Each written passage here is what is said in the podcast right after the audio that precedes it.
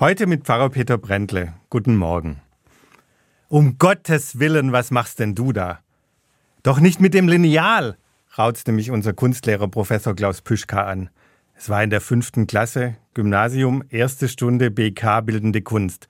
Ich mochte das Fach in der Grundschule nicht, weil ich es bis heute nicht so hab mit der Genauigkeit und ich zum Leidwesen meiner in der Regel sehr genauen Grundschullehrerin immer über den Rand hinaus malte.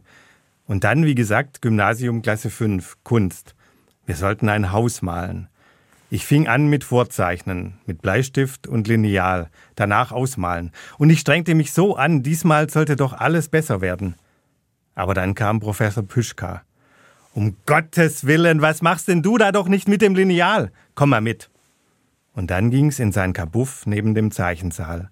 Ein ganz spezieller Geruch stieg dort in meine Nase. Eine Mischung aus Ölfarbe und Pfeifenrauch. Ja, damals rauchten Lehrer noch, auch in der Schule. Der alte Kunstprofessor nahm einen Schwamm, verwischte alle meine schon wieder gescheiterten Versuche, nicht über den Rand hinaus zu malen, und begann mit einem dicken Pinsel und groben Strichen ein Haus aufs nasse Papier zu klatschen. Dann drückte er mir das halbfertige Werk in die Hand und sagte, und jetzt du ohne Vorzeichnen. Radiergummi und Lineal will ich nie mehr bei dir sehen, nimm Farben, aber kräftige. Als ich fertig war mit meinem Haus, klopfte er mir auf die Schulter. Bist ne Malsau, aber mit den Farben, das kannste. Von da an malte ich gerne. Leben ist wie Zeichnen ohne Radiergummi. Und unser Lebenskunstwerk ist eben kein Malen nach Zahlen. Ich weiß ziemlich genau, wo ich deutlich hinausgemalt habe über den Rand das gehört wohl zu mir.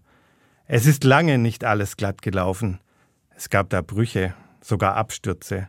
Und manchmal ging's wild zu. Aber gerade so wurde mein Leben mein Leben. Mit den Farben, die mich ausmachen, auch leuchtende. Und umgekehrt, wenn ich immer alles zu 100 Prozent richtig machen und alle Erwartungen erfüllen will, bin ich bestenfalls eine graue, schlechte Kopie.